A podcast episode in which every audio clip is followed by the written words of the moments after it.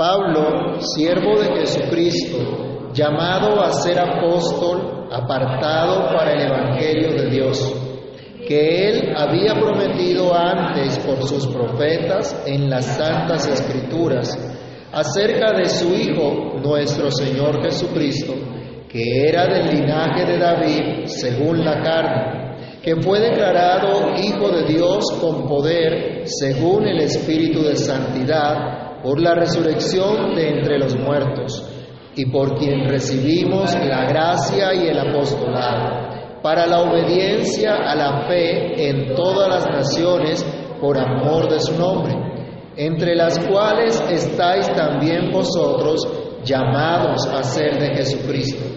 A todos los que estáis en Roma, amados de Dios, llamados a ser santos, gracia y paz a vosotros de Dios nuestro Padre y del Señor Jesucristo. Padre Santo, en el nombre del Señor Jesús, te damos gracias por tu palabra y por la oportunidad que nos das de reunirnos una vez más en torno a tu palabra para escudriñarla, para meditar en ella. Señor, te rogamos que tu Espíritu Santo nos permita en adoración entender tu palabra. Señor, que en este tiempo especial podamos estar muy atentos a la instrucción de tu palabra y ser fortalecidos en ella.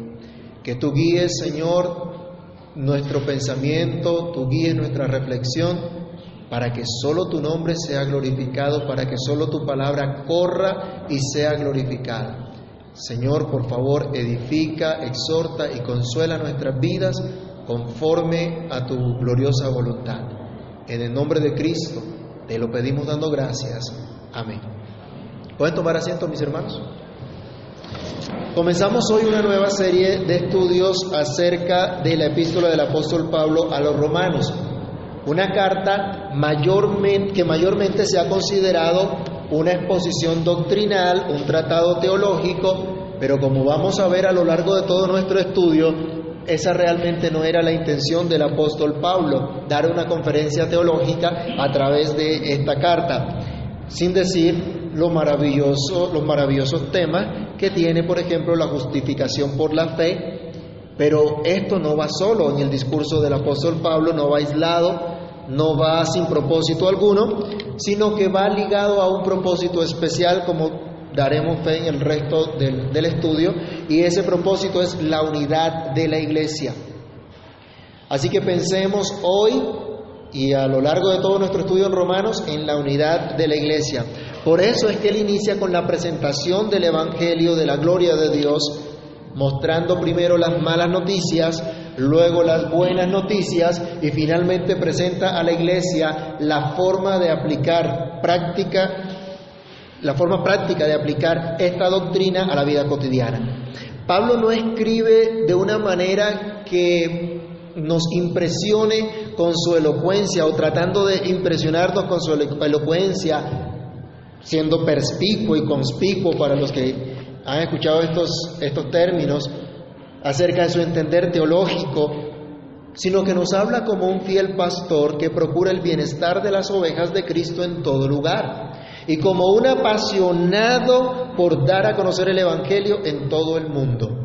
Así que los invito, hermanos, a que comiencen a leer esta epístola a Romanos y que sigamos este estudio domingo a domingo una travesía por esta carta considerando cómo esta exposición va a redundar en nuestro crecimiento espiritual como iglesia local, llevándonos a una unidad práctica que se basa solamente en la gracia de Dios. Por lo cual, el Señor en su gracia, vamos a estar estudiando, nos ha declarado justos delante de Él no en base a una cualidad moral que tengamos o que incluso Dios mismo pudiera otorgarnos, sino en base a una declaración legal por la justicia perfecta de Cristo, la cual nos es cargada en nuestra cuenta, esto quiere decir que nos es imputada.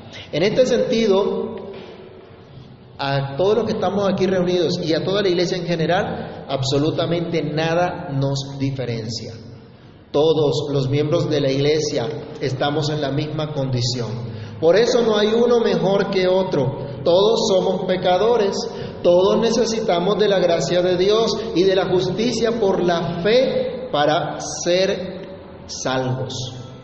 Considerar entonces la justicia por la fe en toda esta carta tiene implicaciones prácticas para nuestra vida cristiana.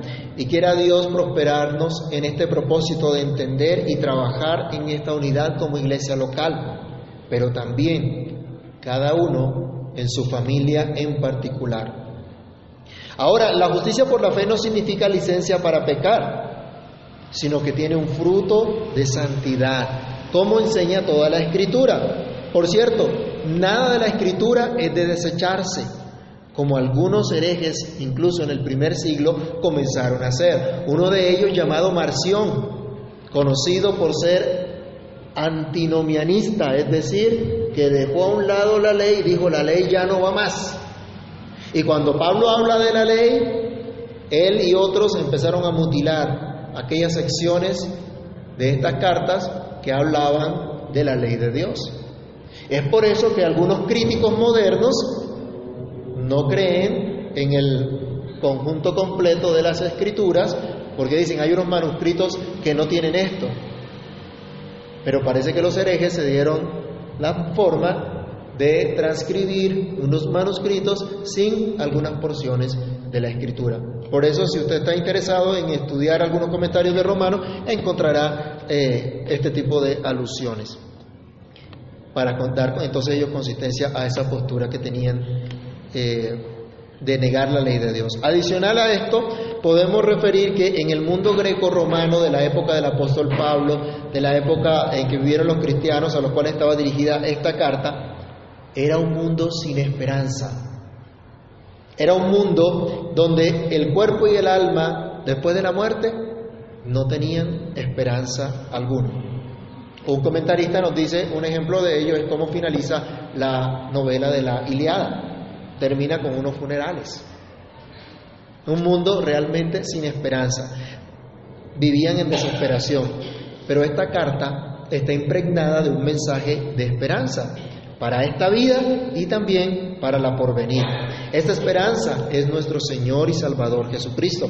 De modo que es una carta no solo para la época de los romanos que vivieron en el tiempo que el apóstol Pablo les escribió en el primer siglo, sino que aplica también para nosotros hoy día.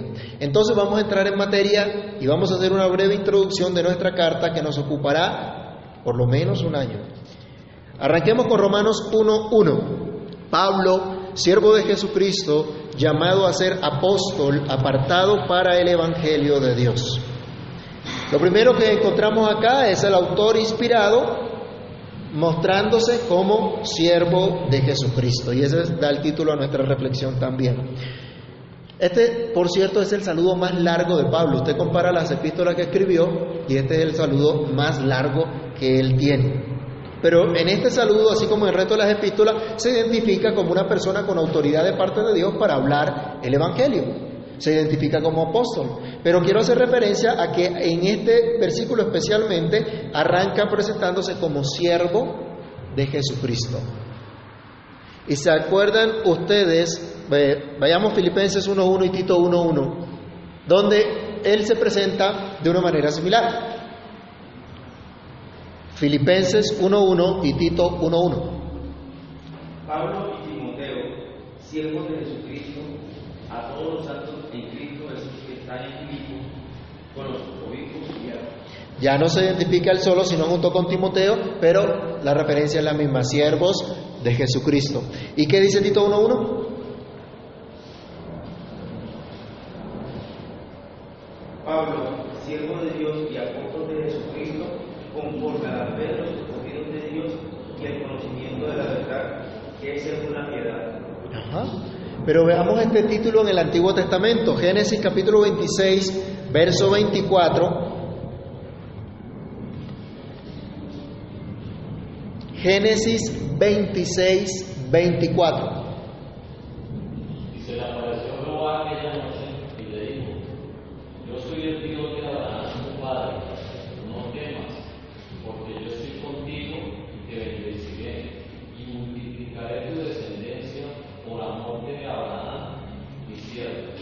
¿Cómo llama Dios a Abraham? Siervo. Abraham era un siervo de Dios. Número 12, 7.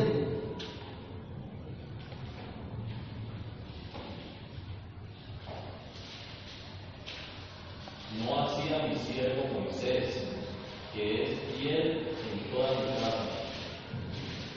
Moisés es llamado también siervo de Dios. Y eh, hay otra cita, Josué 24, 29, segundo de Samuel 7, 5, pero leamos Isaías 23.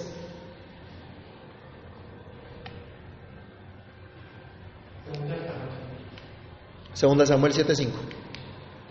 Pero leamos Isaías 23. Y dijo Jehová, de la manera que anduvo mi siervo Isaías, desnudo y descalzo tres años, por señal y pronóstico sobre Egipto y sobre Etiopía. Entonces, aquí hay unas referencias a hombres que fueron llamados siervos de Dios en el Antiguo Testamento, siervos de Jehová. Y ahora Pablo está diciendo acá que él es siervo de quién? De Jesucristo. Ahora aplica el mismo término, ya no utilizando el nombre de Jehová, sino Jesucristo, siervo de Dios. Es el mismo Dios, está hablando, aplicándolo a Cristo. Pablo se presenta entonces como uno que ha sido llamado por Dios para un propósito específico y está por completo entregado a su servicio. Es un siervo de Dios al servicio de ese Mesías, de ese prometido y enviado para traer la salvación de Dios. Recuerden que Jesucristo es una palabra compuesta de Jesús y Cristo. Jesús, Dios salva, Cristo, el Mesías, el ungido. Al servicio de Él está Pablo. Como siervo de Dios, entonces está dedicado a Él, está consagrado a Él y está dispuesto a todo con tal de cumplir su llamado. Miremos la referencia que él da en Hechos 20, del 22 al 24.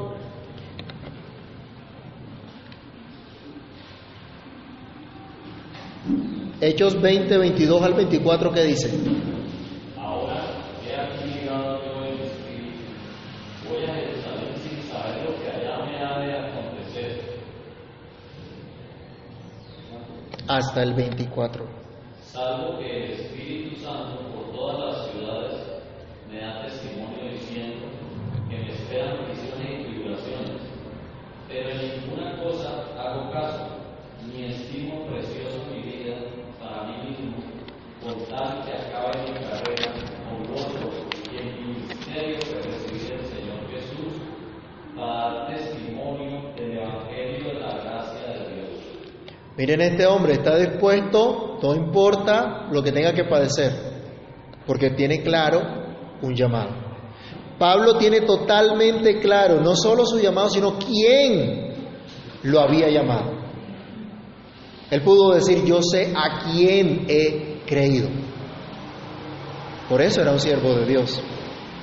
Este título que utilizaban los profetas lo utiliza Pablo también.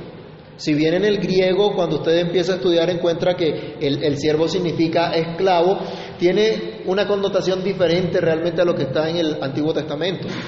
Y acuérdese que Pablo no era simplemente alguien que hablaba griego porque era de la cultura griega. Era un hombre que pertenecía al pueblo de Dios y que conocía el Antiguo Testamento perfectamente. Entonces, él sabía quién lo había llamado, sabía de dónde Dios lo había sacado y sabía para qué Dios lo había llamado. Leamos la conversión de Pablo en Hechos 9, del 1 al 18, y vamos a leerla despacio para que veamos lo que Dios hizo con la vida de este hombre. Hechos capítulo 9, del verso 1 al 18, dice, Saulo, respirando aún amenazas y muerte contra los discípulos del Señor, vino al sumo sacerdote y le pidió cartas para las sinagogas de Damasco, a fin de que si hallase algunos hombres o mujeres de este camino, los trajese presos a Jerusalén. Mas yendo por el camino, aconteció que al llegar cerca de Damasco, repentinamente le rodeó un resplandor de luz del cielo, y cayendo en tierra oyó una voz que le decía, Saulo, Saulo, ¿por qué me persigues? Él dijo, ¿quién eres, Señor? Y le dijo, yo soy Jesús, a quien tú persigues. Dura cosa te es dar cosas contra el aguijón. Él temblando y, temoró, y temeroso dijo, Señor, ¿qué quieres que yo haga? Y el Señor le dijo, levántate y entra en la ciudad y se te dirá lo que debes hacer. Y los hombres que iban con Saulo se pararon atónitos, oyendo a la verdad la voz, mas sin ver a nadie. Entonces Saulo se levantó de tierra y abriendo los ojos no veía a nadie. Así que llevándole por la mano, le metieron en Damasco, donde estuvo tres días sin ver y no comió ni bebió. Había entonces en Damasco un discípulo llamado Ananías, a quien el Señor dijo en visión, Ananías. Y él respondió, heme aquí, Señor. Y el Señor le dijo, levántate y ve a la calle que se llama derecha y busca en casa de Judas a uno llamado Saulo de Tarso, porque he aquí él ora. Y ha visto en visión a un varón llamado Ananías que entra y le pone las manos encima para que recobre la vista.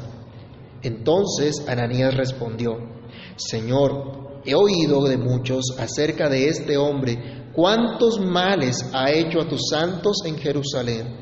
Y aún aquí tiene autoridad de los principales sacerdotes para prender a todos los que invocan tu nombre. El Señor le dijo, ve, porque instrumento escogido me es este para llevar mi nombre en presencia de los gentiles y de reyes y de los hijos de Israel, porque yo le mostraré cuánto le es necesario padecer por mi nombre. Fue entonces Ananías y entró en la casa y poniendo sobre él las manos dijo, hermano Saulo, el Señor Jesús que se te apareció en el camino por donde venías, me ha enviado para que recibas la vista y seas lleno del Espíritu Santo. Y al momento le cayeron de los ojos como escamas y recibió al instante la vista y levantándose fue bautizado. Y habiendo tomado alimento recobró fuerzas y estuvo Saulo por algunos días con los discípulos que estaban en Damasco. Miren la obra tan maravillosa que hizo Dios. Este hombre iba a perseguir a los discípulos y terminó siendo un discípulo más. Y Dios lo llama y de una vez le comisiona y de una vez Saulo entiende el llamado que Dios le hace. ¿Usted cree que a Pablo se le olvidó alguna vez esto? ¿Que lo perdió de vista? ¿Será como alguno de nosotros que a veces de pronto perdemos de vista el, llamado como hijos de Dios, como cristianos? Esto que ocurrió en Pablo causó un cambio profundo en su ser. Y no estoy hablando simplemente de la mera experiencia de ver un resplandor de luz y escuchar al Señor. Hablo de lo que Dios hizo en su corazón. Este hombre respiraba amenazas contra la iglesia y el Señor lo humilla. E inmediatamente reconoce a Jesús como su Señor. Y Jesús le dice lo que tiene que hacer y él no se pone con pretextos, él no se pone a decir, ¿cómo? ¿Cómo voy a hacer yo esto? Simplemente se somete.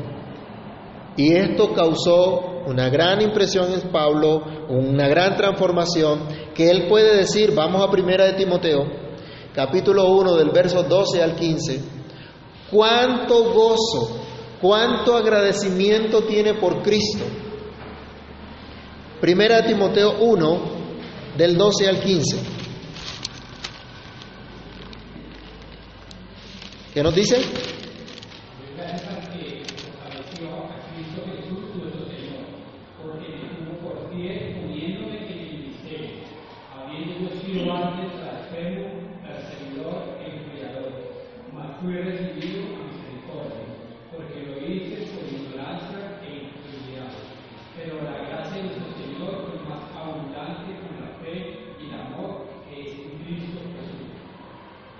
Y el 15. Palabra fiel digna de ser recibida por todos. Que Cristo Jesús vino al mundo para salvar a los pecadores, de los cuales yo soy el primero. Habían pasado muchos años desde la conversión de Saulo, pero él tenía total claridad de lo que Dios había hecho y sabía de dónde Dios lo había sacado. Nunca se le olvidó. Por eso trabajó incesantemente en la extensión del Evangelio. En toda la carta de los Hechos de los Apóstoles encontramos la relación de tres viajes misioneros del apóstol Pablo y dan fe de la declaración de un siervo que sufre por causa de su Señor. Como él relataba también en 2 Corintios 11, del 23 al 28.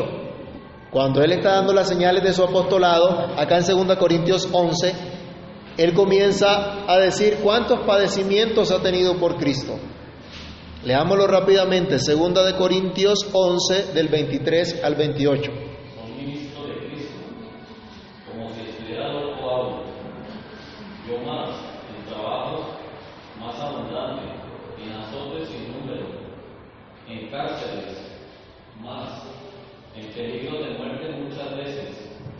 De los judíos cinco veces he recibido cuarenta azotes menos uno. Tres veces he azotado con varas, una vez apedreado, tres veces he padecido naufragio. Una noche y un día he estado como un náufrago en la. En aquellos caminos,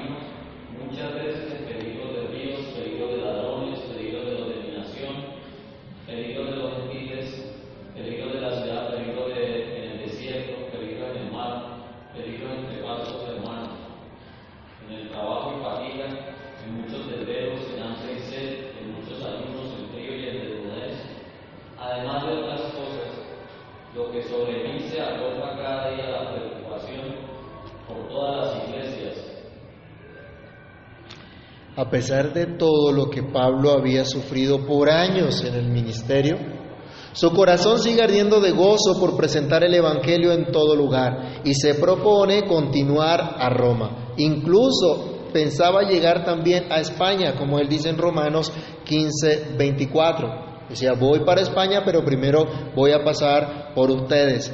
Y esto luego de haber esparcido por casi todo el imperio romano el Evangelio.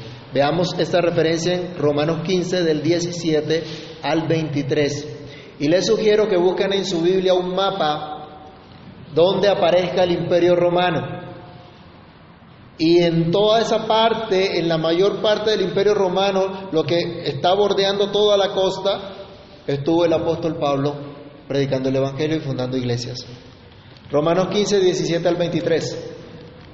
Tengo pues de que gloriarme en Cristo Jesús en los que a Dios se refieren, porque no os hará hablar sino de lo que Cristo me ha hecho con él, y mí para la obediencia de los espíritus, con la palabra y con las obras, con potencia de señales y prodigios, en el poder del Espíritu de Dios, de manera que de Jerusalén y por los alrededores hasta Egipto, todo lo que ha llenado el Evangelio de Cristo y de esta manera me esforcé a predicar el Evangelio, no donde Cristo ya hubiese, hubiese sido nombrado para no edificar sobre el fundamento ajeno, sino como está escrito, aquellos a quienes nunca les fue anunciado acerca de él, verán, y los que, los, los que nunca han oído de él entenderán.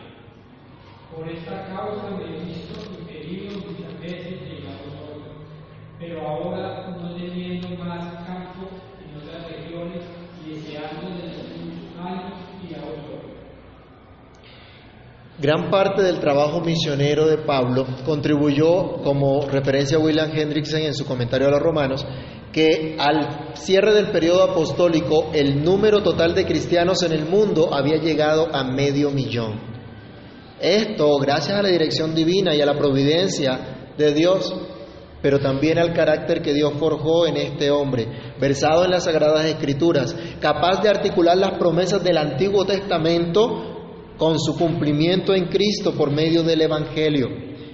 Leamos, por ejemplo, Génesis 15, 6, donde el Señor da una promesa y cómo, o donde el Señor justifica a un hombre que le da promesa y cómo esto se tiene cumplimiento. Génesis 15, 6 y Habacuc 2, 4.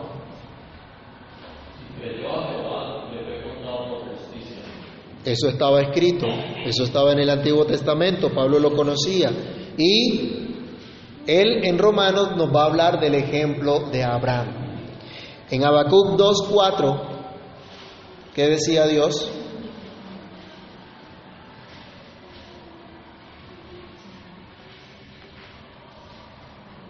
Y aquí te haré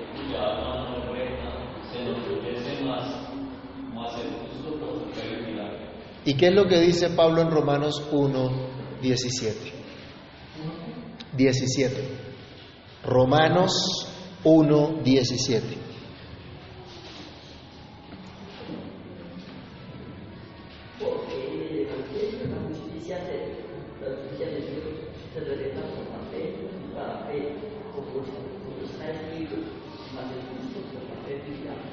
Es el mismo argumento que usa en el capítulo 3 y en el capítulo 4. Entonces, mira el Antiguo Testamento, mira su cumplimiento en Cristo y explica a la iglesia cómo Dios ha dado su gracia para justificar a su pueblo por la sola fe en Cristo. Como vimos en la cita de 2 Corintios, Pablo tenía una voluntad férrea para proclamar el Evangelio a pesar de los peligros o adversidades que pudiera enfrentar. Era también un hombre de un corazón compasivo, pues él mismo fue objeto de la compasión del Señor. Este hombre fue salvado por la pura gracia de Dios y se convirtió en un servidor incansable de Cristo. Es, es este hombre entonces el que se dirige a la iglesia de Roma después de una vasta experiencia cristiana. No estamos hablando de un neófito, no estamos hablando de alguien que recién llegó a la fe y que tiene algunas inquietudes o que quiere compartir eh, lo, que lo que pasó con él o cómo creyó. Y es un hombre con mucha experiencia después de mucho trabajo, de mucha fatiga, de muchos sufrimientos, pero lleno de gozo, con un mensaje de esperanza. Probablemente en el año 57-58 después de Cristo, Pablo escribió esta carta en Corinto y la envía a través de una hermana que la llaman diaconisa o servidora de la iglesia en Cencrea. Eso lo encuentra usted en Romanos capítulo 16, versículo 1. Hasta aquí, ¿no les parece inspirador el testimonio de un siervo de Dios como Pablo? Tal vez tú no tengas un llamado específico como Pablo a recorrer todo el imperio romano, a recorrer el mundo entero, a esparcir el Evangelio como lo hizo Pablo en esa gran proporción. Pero ¿no te ha llamado Dios como su servidor, como parte de la iglesia del Señor? Pablo, siervo de Jesucristo, debe ser también un modelo de cómo servir al Señor, porque Pablo realmente estaba mirando a aquel gran siervo de Dios, aquel siervo sufriente que fue Cristo Jesús. Y por eso él también sufrió. Pero en segundo lugar debemos considerar en el autor de esta carta cómo se presenta Dice, llamado a ser apóstol, Pablo, apóstol de Jesucristo por mandamiento, mandamiento de Dios nuestro Salvador. Él dice que es un apóstol, que es un, un, un apóstol llamado, o nuestra traducción dice llamado a ser apóstol. El sentido de la frase es que él no se autodenominó apóstol, sino que Dios lo llamó como tal que Dios lo puso como tal. En todas sus cartas, él se identifica como apóstol escribiendo a la iglesia que no, en este caso la iglesia que no conocía personalmente, su credencial apostólica le manifiesta que es un apóstol llamado por Dios. El término en general significa comisionado o enviado o mensajero y fue utilizado por muchos servidores. En este sentido, usted encuentra en la Biblia que a más de, los doce y de Pablo los llamaban apóstoles, pero en el sentido de que habían sido como comisionados o incluso hasta representantes de las iglesias. Ejemplo de ello lo encontramos en Hechos 14:14 14, o en 1 Corintios 4 del 6 al 9 o Filipenses 2:25. Leamos un ejemplo de estos. 1 Corintios 4 del 6 al 9. Primera Corintios 4, 6 al 9. ¿Qué? Pero esto, hermano, lo he presentado como ejemplo en mí y en Apolo, por amor de vosotros, para que nosotros aprendáis a no pensar más de lo que está escrito. No sea que por causa de uno os envanezcáis unos contra otros, porque ¿quién se distingue o qué bienes que no haya recibido? Y si lo recibís,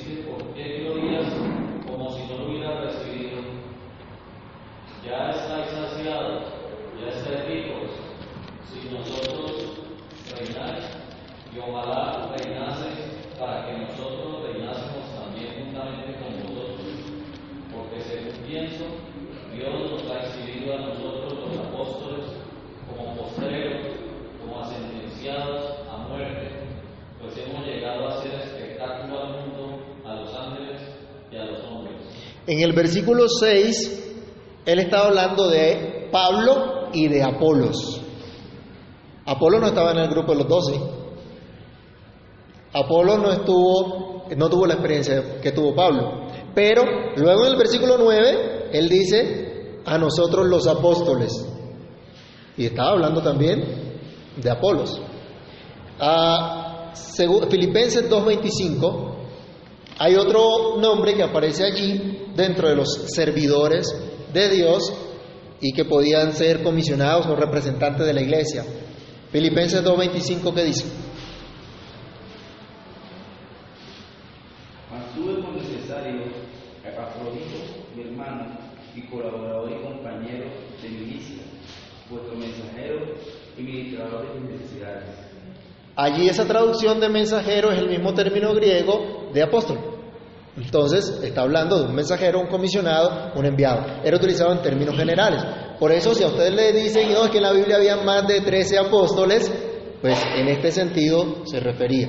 Pero en Romanos 1.1 específicamente cuando Pablo utiliza el término de apóstol, está refiriéndose a una característica especial, a un título especial que recibieron los doce apóstoles de Cristo y Pablo como enviado a los gentiles, investido con una autoridad divina, como testigo de Cristo, inspirado divinamente, capacitado con señales para confirmar su mensaje. Algunas citas que señalan el carácter exclusivo de este reducido grupo de hombres son Hechos 1.8. Aquí el Señor, cuando asciende le declara a los discípulos, a los doce especialmente, a los apóstoles, lo que haría extendiendo el Evangelio. Hechos 1.8. ¿Se lo saben o lo pueden leer? Pero recibiréis poder cuando haya venido sobre vosotros el Espíritu Santo y me seréis testigos en Jerusalén, en toda Judea, en Samaria y hasta lo último de la tierra. Hechos 1.21. Es necesario, pues, que de estos hombres que han estado junto con nosotros todo el tiempo que el Señor Jesús entraba y salía entre nosotros. María Magdalena no era apóstol, por si acaso, ¿no? Algunos salen con algunas cositas hoy día. Así que hoy tampoco podemos pensar en mujeres apóstol o apóstolas. 22. Comenzando desde el bautismo de Juan hasta el día en que de entre nosotros fue recibido arriba, uno sea testigo como nosotros de su resurrección. Y se acuerdan que entonces hubo una elección y la suerte dice cayó sobre Matías. Veo Matías, acá tenemos un Matías. Tenían que ser testigos de Cristo, los doce. Primera Corintios 9.1, ahora qué pasó con Pablo. ¿Cuál era, cómo, lo, cómo se identificaba como apóstol? ¿Cómo podemos saber que realmente era un apóstol en el mismo sentido de los doce? No soy apóstol, no soy no he visto Jesús el Señor nuestro, no soy vosotros ni obra del Señor. Entonces él dice, yo también he visto a Jesús, como el requisito de los apóstoles era ser testigo de Cristo, él dice, yo he visto a Jesús y ya habíamos leído en Hechos 9 la conversión de Pablo. Capítulo 15 de 1 Corintios, versículo 8. Primera Corintios 15, 8. ¿Qué dice?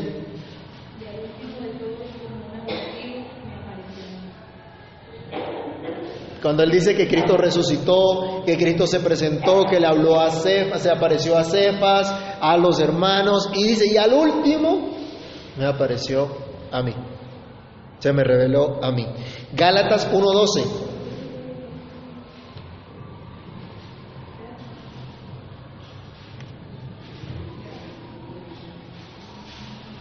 Hermanos, hay que despegar las hojitas de la Biblia. Gálatas 1.12. Pero ni le recibí ni lo aprendí de hombre alguno, sino por revelación de Jesucristo. ¿Qué hizo Cristo con los doce? Le reveló el Evangelio, estuvo con ellos tres años y medio. Pero, ¿qué hizo con Pablo? Le reveló también el Evangelio. También le enseñó, porque cuando él va y comparte con los doce, dice que los doce no tuvieron que decirle nada nuevo, sino que simplemente le dieron la diestra en señal de compañerismo, de que él también había sido llamado por Dios a ese ministerio. Segunda Corintios 2, perdón, 1 Corintios 2, del 10 al 13.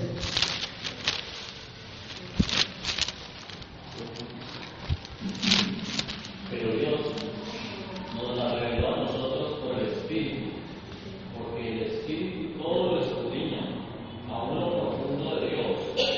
Porque ¿quién de los hombres sabe las cosas del hombre sino el Espíritu del hombre que está en él?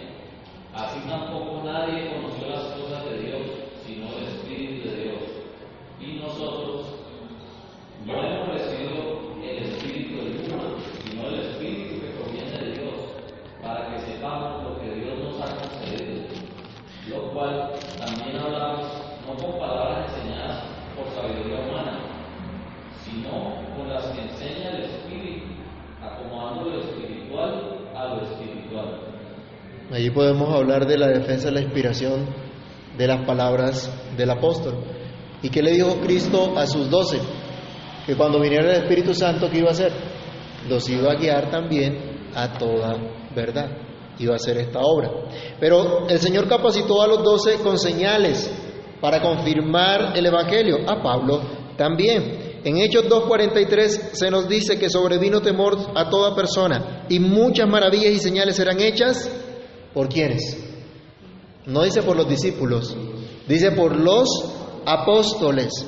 Y en Romanos 15, del 18 al 19, que ya habíamos leído, Pablo dice que llenó desde Jerusalén hasta el lírico predicando el Evangelio con todas las señales que Dios le había dado, confirmando así su apostolado. En este sentido solo existen 12 apóstoles y Pablo. Pare de contar. Repito, en este sentido solo existen 12 apóstoles y Pablo. Nadie más. Así que los que hoy se dicen apóstoles con autoridad directa de Cristo o los que se hacen llamar sucesores de los apóstoles están totalmente equivocados. No tienen autoridad alguna de parte de Dios. Pero cada uno de nosotros como creyentes en particular tenemos un mensaje que comunicar. Un mensaje que ya Dios reveló a través de los apóstoles. Un mensaje creído por la iglesia de todos los siglos. Un mensaje de esperanza para todo aquel que cree. El Evangelio, poder de Dios para salvación, tal como anunciaría Pablo en la carta a los romanos. Es un mensaje autoritativo, un mensaje de parte de Dios, dado por uno que fue llamado, por uno que fue comisionado especialmente por Dios para anunciar este mensaje. Pablo nos dice que no desempeña tal oficio por mero placer humano, por conveniencia, por algún interés particular, fuera de haber sido llamado efectivamente por Dios. De hecho, el relato de la conversión que ya habíamos leído, lejos estaba Pablo de aspirar a tal llamado. ¿O veíamos a Pablo aspirando a eso? No, fue Dios el que lo llamó. Entonces hoy no pocos se dicen ser ministros de Cristo sin haber sido efectivamente llamados para ello.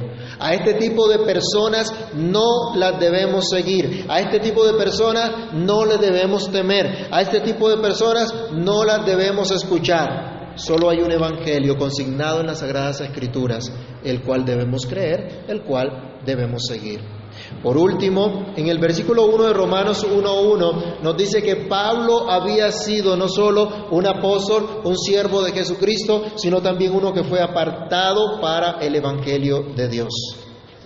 Siendo un apóstol llamado, tenía una comisión específica, había sido apartado para anunciar el Evangelio, lo vimos en el relato de su conversión, él tendría que llevar las buenas noticias ante los gentiles, tendría también que padecer por causa de Cristo, pero Dios tuvo a bien apartarlo, dedicarlo de manera exclusiva para anunciar las noticias del perdón de pecados en Cristo.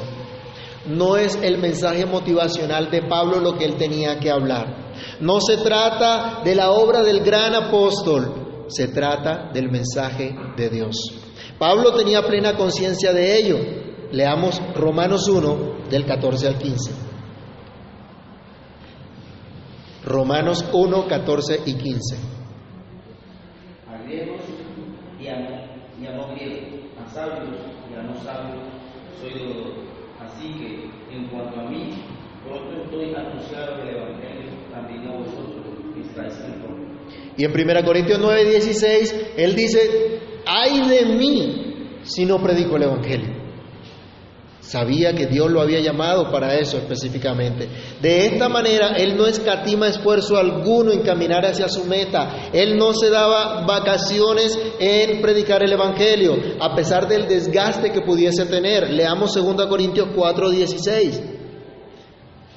Todos los años que Pablo estuvo trabajando, que estuvo sirviendo, hubo momentos gratos, predicando, enseñando, viendo crecer a la iglesia, pero hubo momentos de mucha dificultad también. Por eso se iba desgastando, pero eso no importaba. Segunda Corintios 4:16. Por tanto, no desmayamos. Antes, aunque nuestro hombre exterior se va desgastando, el interior no obstante se renueva de día en día. Así nos desgastemos. Hermanos, viejos nos vamos a poner, trabajemos o no, pero trabajando para Cristo, sirviendo al Señor, Vale la pena desgastarse. No importa. Y Pablo estaba seguro de eso. Dios me llamó a predicar el Evangelio y eso es lo que tengo que hacer. Y dedicó su vida a eso. Ese fue su llamado, ese fue su propósito. Toda su vida era Cristo. ¿Se acuerdan que él dice, para mí el vivir es Cristo y el morir es ganancia? Por eso Él también vamos a, ver más adelante en Romanos, cuando él, nos enseña, sea que vivamos o que muramos, del Señor somos. Vivimos para Él, le pertenecemos a Él. Toda la vida de Pablo era Cristo, su trabajo anunciar a Cristo, aquel que lo salvó y que lo llamó por su gloria. ¿Pueden ver ustedes algo de agradecimiento en Pablo por Cristo? ¿Ven a Pablo agradecido por la salvación de Dios? Allí está el fruto del agradecimiento, allí está la evidencia, la muestra del agradecimiento. Agradecimiento no es simplemente decir, Señor, te doy gracias. Eso se ve en la vida. Hoy venimos, cantamos, damos gracias a nuestras oraciones, pero eso se ve en nuestra vida diaria. El llamado de Pablo, él fue apartado, dedicado, santificado para el Evangelio. Él escribía a aquellos que también habían sido apartados para Dios, para ser santos, llamados a creer en el Evangelio, como veremos en los siguientes versículos del mismo saludo. Pero por el momento consideremos, hermanos, la grandeza de la gloria y la gracia de Dios en un hombre para dar a conocer el Evangelio e instruir a la iglesia. No echemos por tierra esa instrucción. No desechemos ese mensaje. No menospreciemos lo que Dios ha hecho en su iglesia a través de los siglos. Tristemente hay algunos hoy día que dicen, no, el Espíritu Santo me habla, el Espíritu Santo me revela cosas nuevas y echan al traste de la basura lo que Dios ha revelado, lo que Dios ha enseñado, lo que Dios ha hecho en su pueblo durante los siglos. No dejemos de considerar que nuestra vida es solo Cristo. Tu vida no es una profesión, tu vida no es bienes materiales, tu vida no es vanidad, tu vida es Cristo. No hay nada más. Y Pablo lo tenía claro. Y aunque hermanos nosotros no seamos apóstoles como Pablo, recordemos que hemos sido apartados como Él para Cristo, para recibir, para creer y para vivir con gozo las buenas noticias del Evangelio. Con esta breve introducción hemos iniciado nuestra serie de estudios de la carta del apóstol Pablo a los romanos, considerando en el autor de la carta lo que Dios ha hecho en él y a través de él. Pablo, siervo de Jesucristo, apóstol llamado, apartado para el Evangelio de Dios. Un hombre que entendió quién era el que lo había llamado a su servicio y no dudó, no cuestionó el porqué de dicho llamamiento. Antes, al contrario, se asombraba y rompía en adoración al Señor cada vez que consideraba lo que Dios le había concedido. Una gracia que no merecía jamás, una gracia que nunca sería capaz de merecer y esto lo llevó a dar toda su vida en servicio a su Señor, en agradecimiento a aquel que tanto lo amó. Por eso no desmayaba, por eso anunciaba el Evangelio sin cesar. Y yo te pregunto, hermano, amado hermano, miembro de la Iglesia de Cristo, tú que has hecho profesión de fe en Cristo, ¿cuál es tu convicción? ¿Qué crees acerca de Cristo? ¿Consideras que es Dios quien determina tu llamado, tus planes, tu propósito de vida? ¿Cuáles son tus metas y a dónde quieres llegar? ¿Qué estás procurando? ¿Estás procurando lo que Dios quiere? ¿Lo que la Biblia te enseña que debes hacer? en tus planes, en tus propósitos, en lo que quieres hacer o en lo que estás haciendo, anuncias a Cristo crucificado, el Salvador de los pecadores, de los cuales puedes decir como Pablo, yo soy el primero. Hermanos, ¿cómo podemos crecer en la unidad familiar y la unidad como iglesia sin entender el llamado de Dios? Mucha gente habla de unidad, pero no sabe a qué los ha llamado Dios. Y no vamos a conseguir ninguna unidad hasta que no entendamos el llamamiento que Dios nos ha hecho. Si no estamos de acuerdo en lo que Dios nos ha llamado y cada uno quiere tratar de hacer las cosas a su manera y no a la manera de Dios, jamás habrá unidad. Esto aplica para la iglesia y para cada hogar en particular. Nuestros hogares deben estar al servicio de Dios. ¿Lo entendemos? ¿Lo creemos? Solo así podremos ser verdaderos discípulos. Solo así podemos dar pasos certeros hacia la unidad. Nuestra iglesia existe para la gloria de Dios. ¿Sí lo cree? A eso nos llamó el Señor, ¿no? Pero todos estamos comprometidos con ello. Todos estamos comprometidos con la gloria de Dios. Buscamos que Dios sea honrado, que Dios sea glorificado. La iglesia en nuestros días está buscando eso. O cada uno quiere construir su pequeño reino. Cuando todos estamos comprometidos con la gloria de Dios, entonces estamos dando un gran paso a la unidad de la iglesia, porque vamos a procurar lo que glorifica al Señor y no lo que a nosotros nos parezca. Así que el Señor nos ayude y a medida que avanzamos en nuestro estudio de esta carta, nos haga crecer más en su gracia, más en su conocimiento y en una verdadera unidad de la iglesia y de nuestros hogares en particular. Oremos. Padre Celestial, en el nombre del Señor Jesús, te damos gracias por la instrucción que nos das por medio de tu palabra y el llamado a vivir para tu gloria. El llamado, Señor, a una verdadera unidad al entender que todos estamos en la misma condición, pero que a todos nos has llamado como siervos tuyos a vivir para ti porque tú has querido salvarnos, tú has querido perdonarnos, tú has querido mostrarnos tu inmensa misericordia. Señor, hoy te pedimos que por amor de tu nombre quieras actuar en nuestros corazones, quitar de nosotros todo engaño, quitar de nosotros todo aquello que nos aleja, que nos aparta de ese propósito con el cual tú nos llamaste.